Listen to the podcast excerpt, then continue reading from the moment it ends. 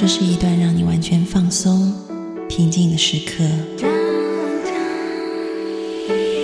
这是一个让你感受温暖、自在的原地。在当下，在这里，你可以真诚的面对自己。我是你的心灵守护者，我是安安老师。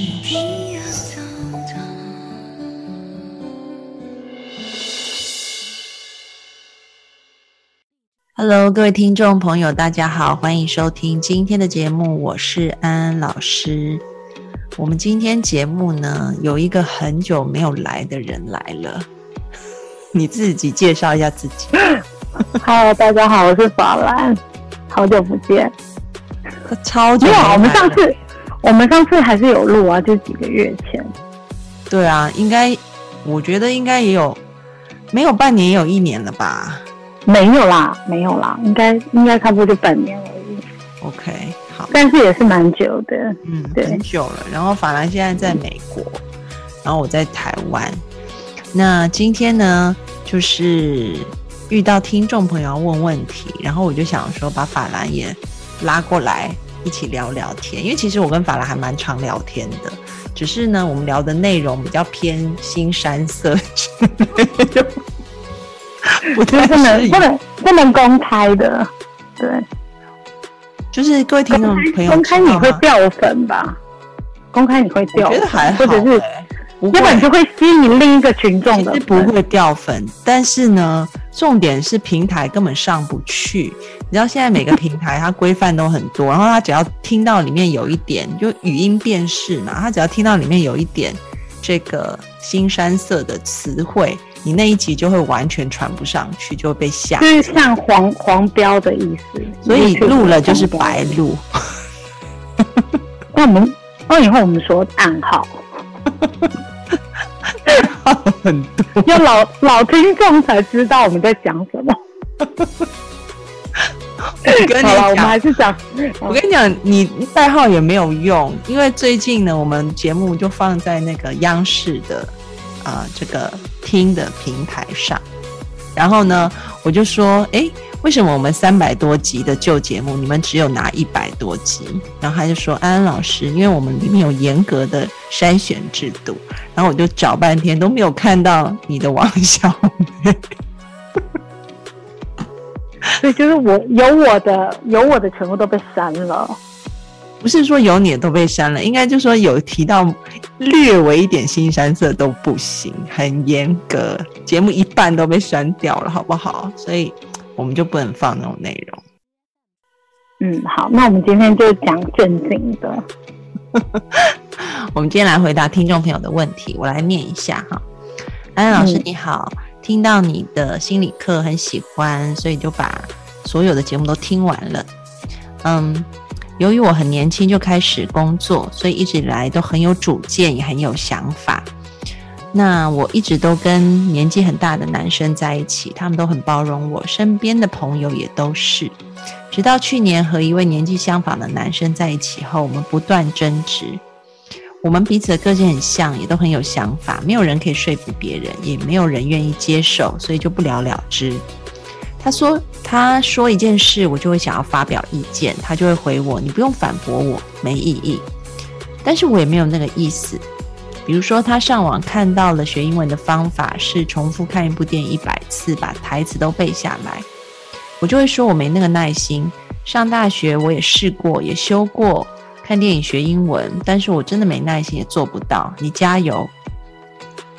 那就也因为有其他事情，我们不断的争吵，因为这样的关系，他也磨光了耐性。我始终觉得沟通很重要，但常常我常常被误会，我也一直在自我检讨，让我觉得很矛盾。我到底该说还是不该不该说？我也想好好沟通，但最后都是吵架。嗯，比如说今天我的姐姐，嗯，让我的家人去打疫苗，那说了一些我不认同的看法。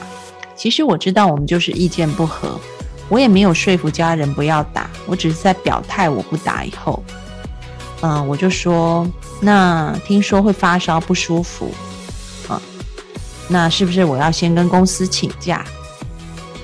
几小时后，怕我姐误会，于是跟她说我没有其他意思，只是立场不同。她回我说无所谓，发烧了，几率的本来就有，你觉得怎么样好，就不用跟我讲了。我不知道我出了什么问题，但这些话也都是男友会跟我说的。难道我真的错了吗？是我的说话方式错了吗？我不懂为什么，我只要表达心里面的想法，都是这种结果。我真的没有恶意，可是很受伤，好像我说什么都不对。所以这个就是听众朋友的问题哈。那安老师首先看到这个听众朋友呃写的过程，我觉得你是。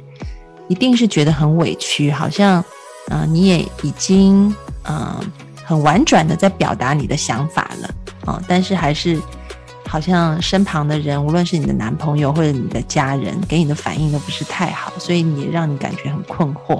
那我们今天就来讲一讲，要怎么样跟亲近的人沟通。其实我觉得跟亲近的人沟通是很不容易的事情。嗯。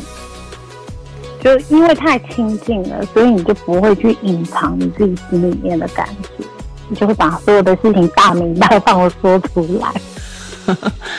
对，就就比如说我妈，就是会一天到晚看着我，就是说，哎，你是不是又变胖了？要不然就是一直拿减肥的广告给我看，暗示我就是你该减肥了。但是她就是。在乎你，他觉得他要提醒你，可是他一直讲一讲，你可能就会觉得很烦。可是他就会觉得我是为你好啊。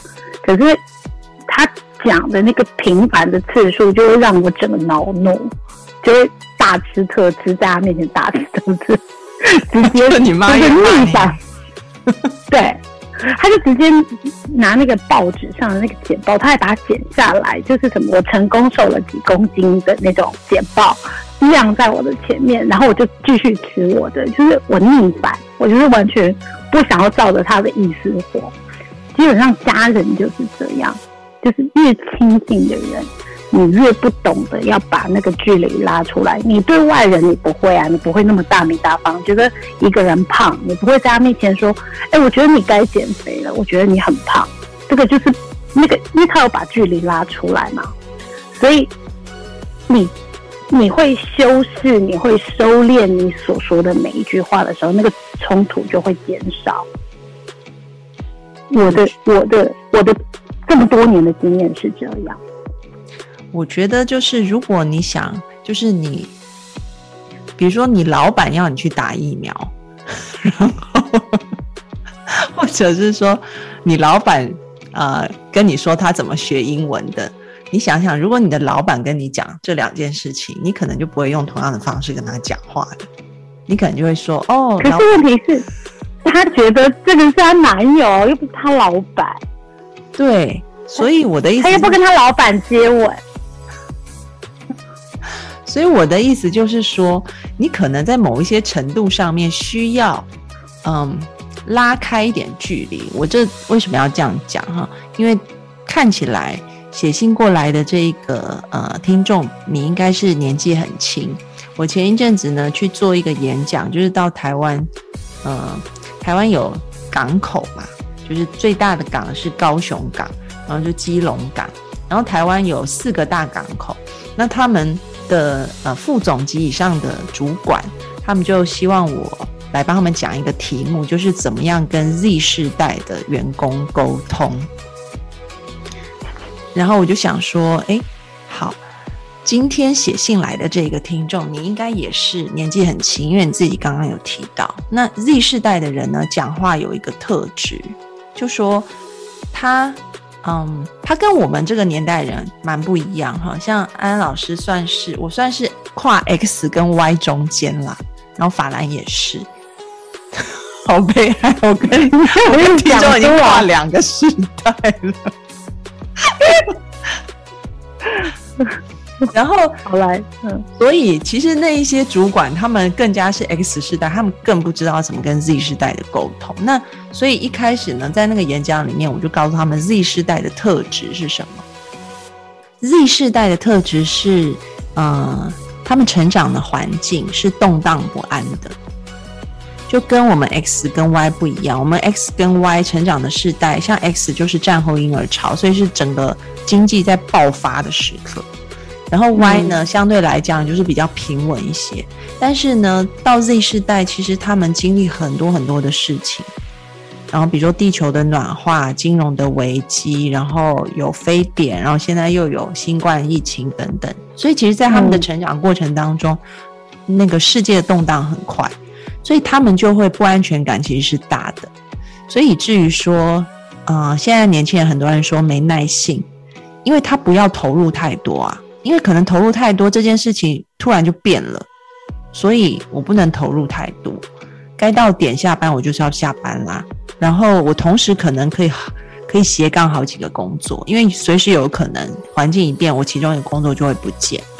所以员工的投入度、忠诚度本来就比较低，就是因为生长的环境。那沟通上面呢，也有一个特征，就是说以前职场有很多潜规则。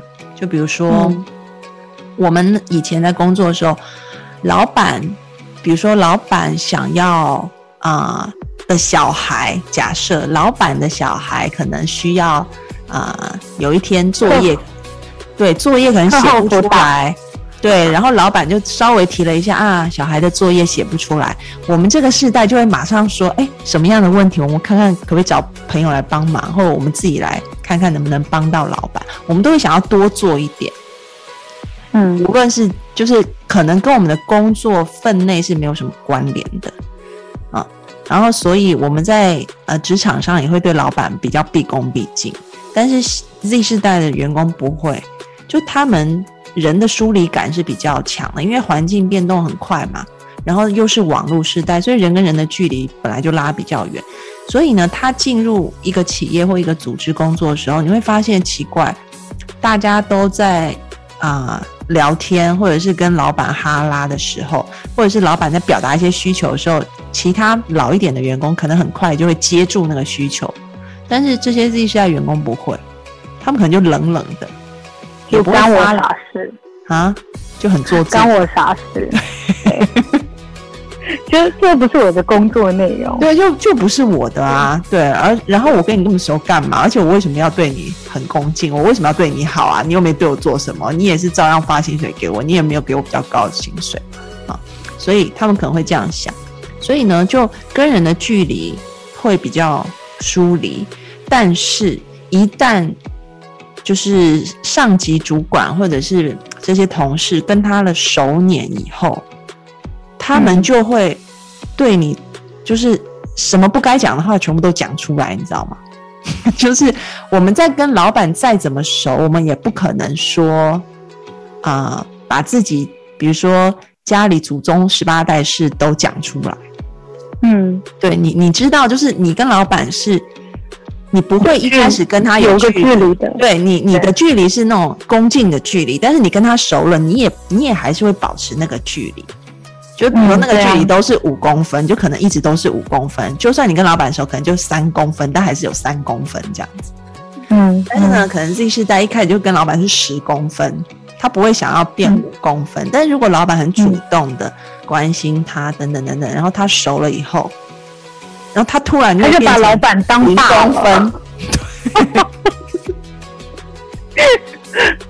喊爹喊娘了。所以就会变零公分，所以就家里什么事情他可能都会讲，然后自己的情绪怎样不舒服就直接讲，直接来的这样。嗯，所以 就是这些老板，他们就是后来有一些呃新的建议，就是说，嗯，你们也不要太过关心这些小孩，因为到时候他们也会把你烦的不得了。就很像，就是你可能好心，然后对对对人说了一句关心的话，然后他就他就觉得你你你对他有好感，爱他了。没有没有没有到没有到那个地步啦，就是说他也是因为呃，就是那个那个建议是蛮有趣的，就是说一开始可能有一些建议是说，那我们这样子上级主管就要更积极的去关怀员工嘛，才能拉近跟他的距离嘛。但后来就有人发现一些副作用，就是关怀关怀以后，就变成他家什么狗屁事你都要管，因为他都会来找你。嗯，所以就是现在 Z 世代的方沟通方式都会变这样，就是不是零就是就是十。对，所以其实人跟人之间还是要维持某一种健康界限的。嗯，那这个界限呢，也许可能你现在会发现说，哎，为什么我跟我姐姐讲话，我跟我男朋友讲话就会很容易，嗯，有冲突？你要想，你之前可能跟比较年纪大的人讲话，他们生活的时代是比较老一点的，所以自然他们也会刻意把那个距离拉出来，或者是觉得你可能就。你可能就是年纪比较小吧，就包容你多一点。但如果你跟同辈的人，这种冲撞可能就会很明显，因为你们两个都可能都很直白，然后都表达了自己的心情。虽然你可能觉得已经很委婉了，但是这样子啊，人跟人之间如果没有界限跟距离的话，的确很容易冲突，因为没有一个人跟另外一个人是一样的。嗯，啊，没错，所以。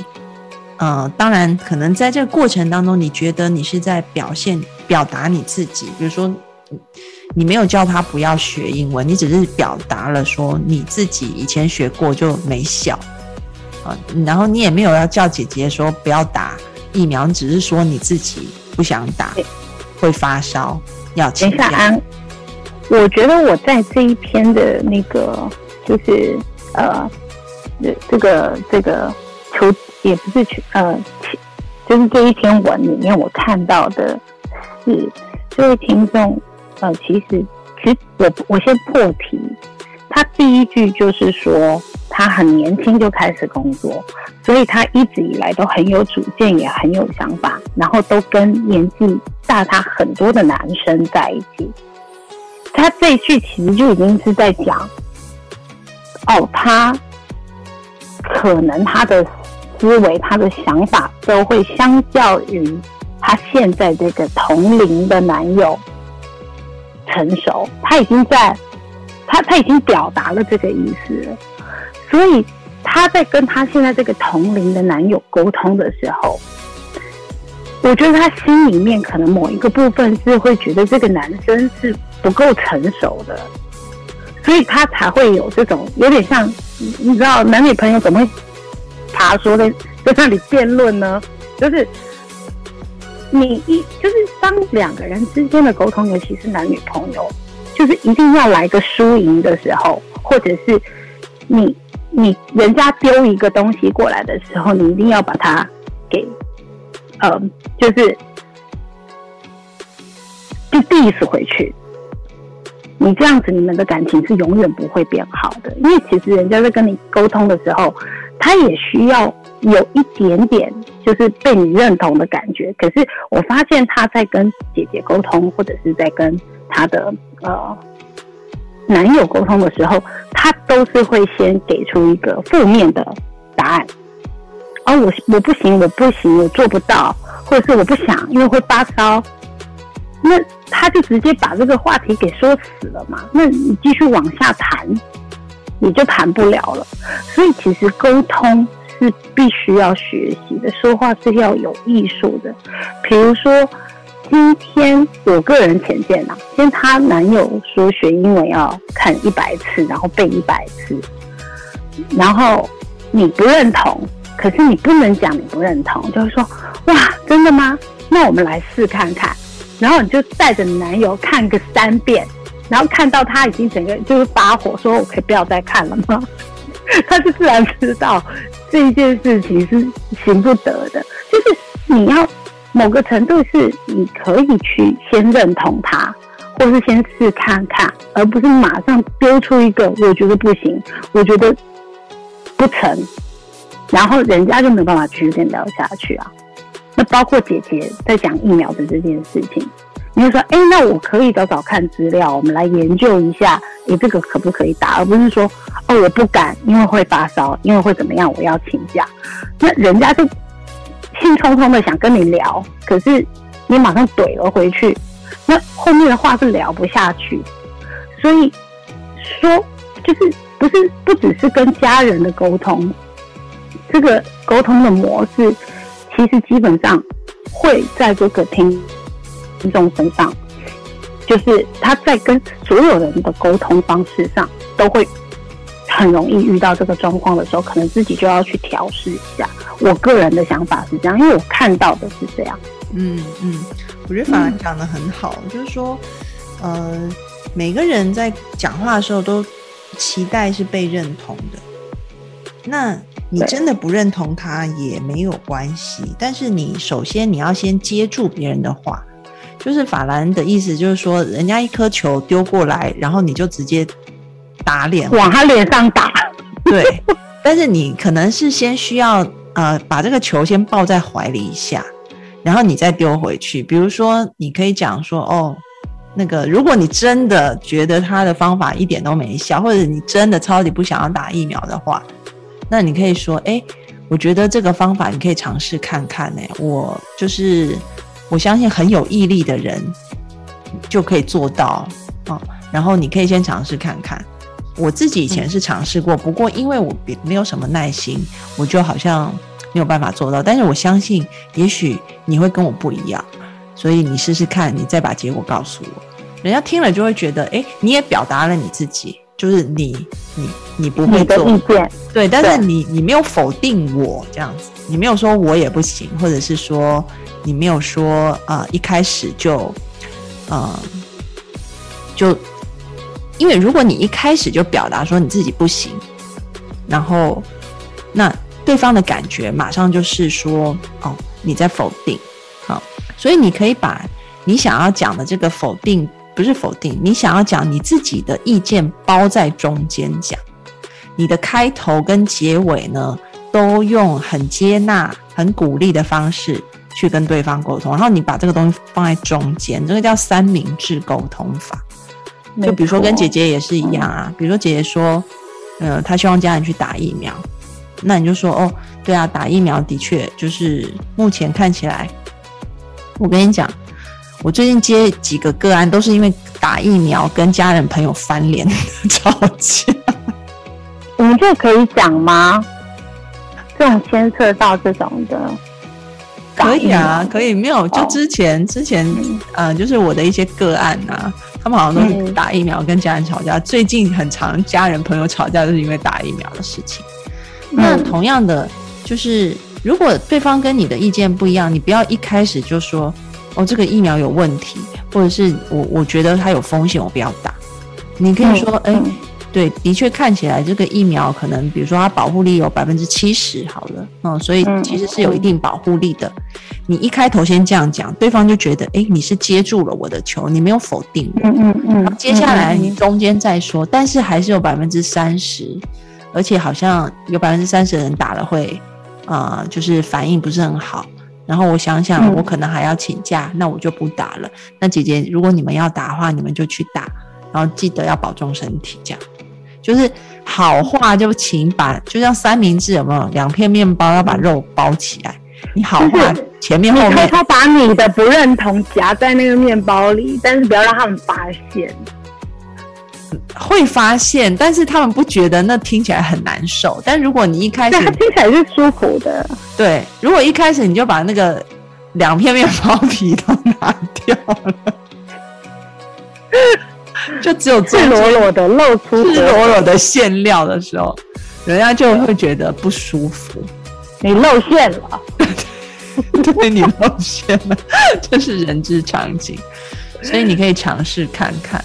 把你想要讲的东西包在里面，嗯，对，我会还是可以表达你的想法，嗯，所以我我是觉得是就是沟，这个就叫做沟通的艺术。那我也觉得这个听众把这个事情就是提出来，然后呃，我们今天讨论完，如果有其他的听众听到，我觉得也是可以，呃，就是仔细想一想自己平时说话的方式是不是呃。比较容易莫名其妙、无意之间得罪了人，然后或者是呃，你说话的时候，你很容易跟人家起冲突。那这个就是，但是你的用意并没有不好啊，或者是你只是表达你自己的意见，可是为什么都会造成很奇怪的后果呢？那这就是同一件事情，你用像刚才安安老师说的那种。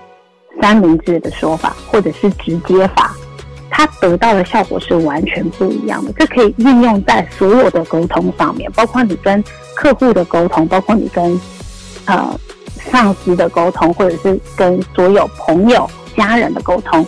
你只要把呃这个方式好好的学会，其实你在你的人际关系上就会有获得很大的改善或提升。那我是认为啦，不要去尝试说服你身边的人你是对的，这件事情是非常重要的，因为没有人是绝对正确的。你可以有你的想法，可是你要去接受别人的想法。嗯，这个是很重要的一件事情。我觉得说服还是可以说服，但就是温水煮青蛙。对，温水煮青蛙，你不可以一下子就是那种那个一拳那个捶到别人脸上，就是你给我听，你给我听这样子，人家是不会停的。那你就是要学温水煮青蛙的方式，你慢慢的加热它。对，这个 就是说服这种事情，对，就是除非你技巧很好，不然呢，一般我们就说嘛，任何你你看世界上任何的宗教或者是某一些意识形态，都是需要经过一个洗脑的过程，它是要有个过程的，它不是一触可及。这就是温水煮青蛙，你是要慢慢来，慢火。那个青蛙，它如果一下子很热，它就跳走啦。所 以不是，如果它真的跳走了，你也不要想再去把它抓回来继续煮了，你就让它跳走吧。就像我跟安安常常有时候因为呃有一些事情在聊天，我会问他，我说为什么？就包括我现在人在呃呃美国，然后我之前面临到很长一段的时间是。很多人不戴口罩，很多人还是依然过我不自由无宁死的方式在生活着的时候，因为我是一个非常谨慎的人，所以我都几乎是躲在家里的，就是我在家里自己找呃自己有很多很多的事情，然后去排解我的呃去消化我的隔离的时间，然后我觉得我自认我尽到了一个呃保护社会也保护的责任。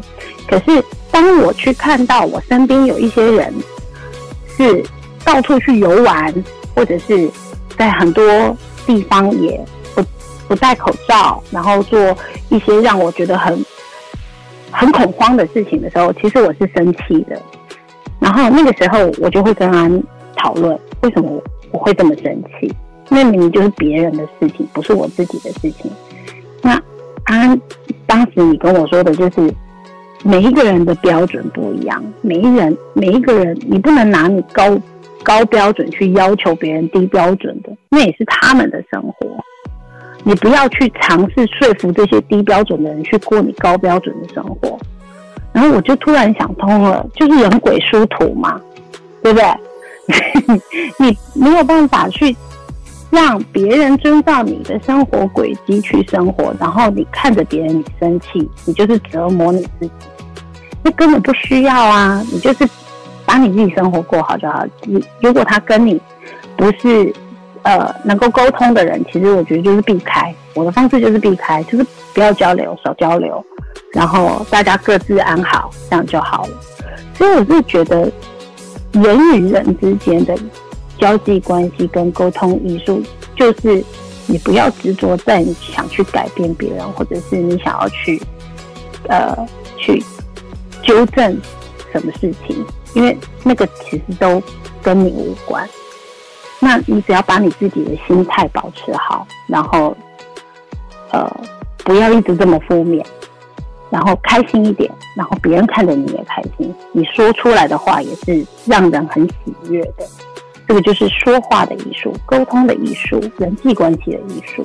谢谢听众朋友的收听，希望每个人呢都可以掌握沟通的诀窍。